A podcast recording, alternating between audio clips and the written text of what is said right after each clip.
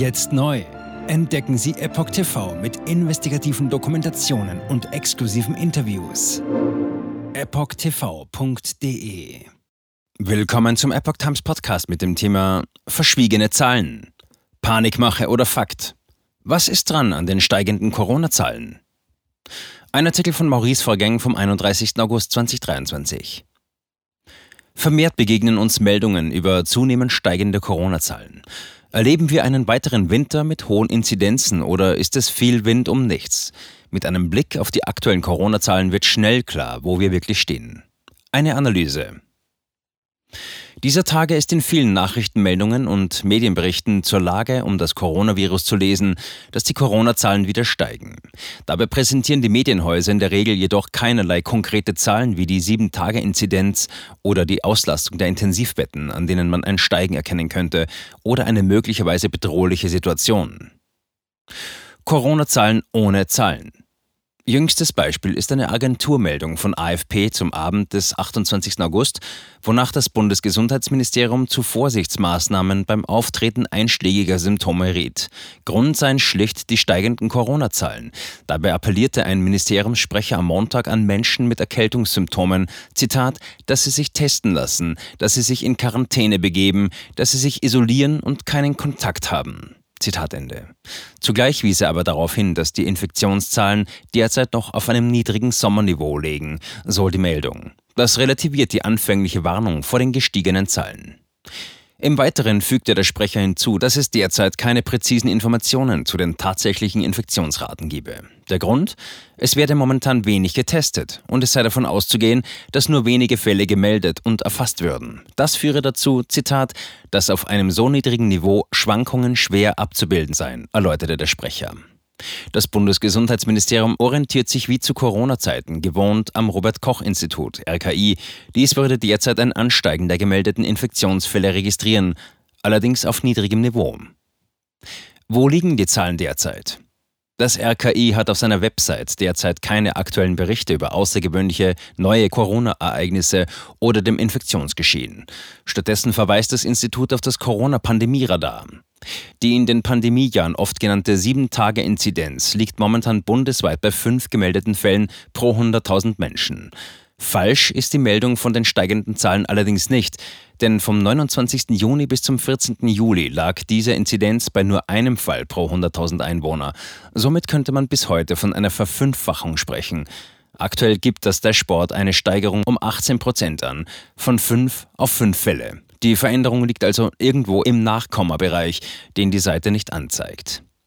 Das Radar führt auch einen Anteil der positiven PCR-Tests an allen erfassten PCR-Tests auf.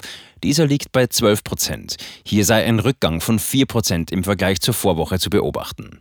Um 76 Prozent zugenommen haben hingegen die Arztbesuche wegen einer Atemwegserkrankung mit einer Covid-19-Diagnose. Sie liegen derzeit bei 30 Personen je 100.000 Einwohner. Die Viruslast im Abwasser ist 15 Prozent niedriger als in der Vorwoche.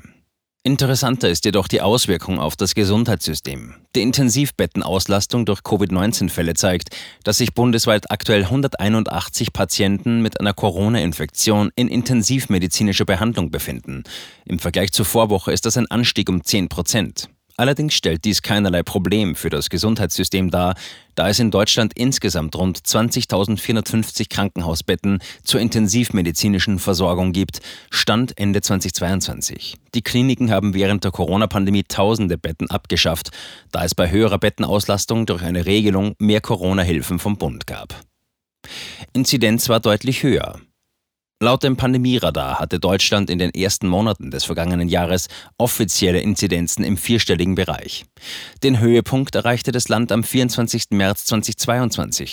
Der Wert lag an diesem Tag bei 1962 Menschen pro 100.000, die innerhalb einer Woche einen positiven SARS-CoV-2-Test gemeldet hatten. Ausgelöst wurden diese hohen Werte durch die Omikron-Variante des Coronavirus, die als stark ansteckend, aber wenig gefährlich gilt. Gerade in dieser Phase der Pandemie Anfang 2022 beschloss ein Bundesland nach dem anderen, seine teils strikten Maßnahmen wieder zu lockern oder ganz zu beenden.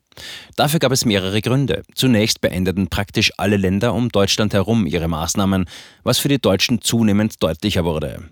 Gleichzeitig waren immer mehr Menschen nicht mehr einverstanden mit der strikten Maßnahmenpolitik der Bundesregierung und protestierten regelmäßig auf den Straßen. Zudem war klar, dass gerade bei der milderen Omikron-Variante kein Risiko besteht, dass das Gesundheitssystem überlastet sein würde.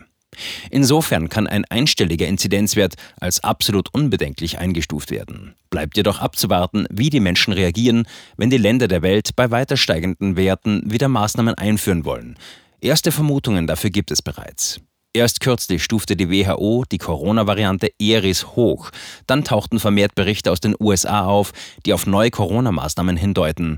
Die erste Universität will sowohl Masken als auch Impfpflicht für das kommende Semester vorschreiben. Jetzt neu. Entdecken Sie Epoch TV mit investigativen Dokumentationen und exklusiven Interviews.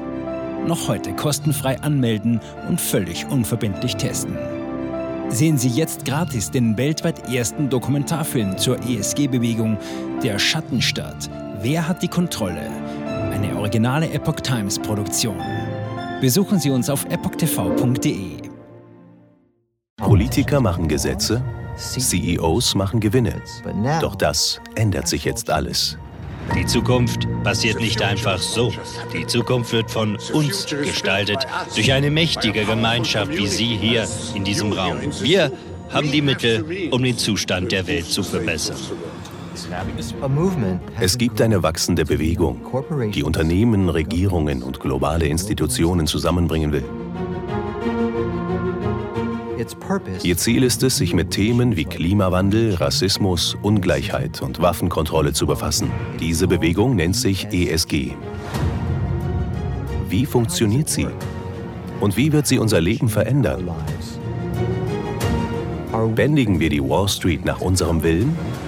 Oder sind wir diejenigen, die manipuliert werden? Man muss Verhalten erzwingen. Und bei BlackRock erzwingen wir Verhalten.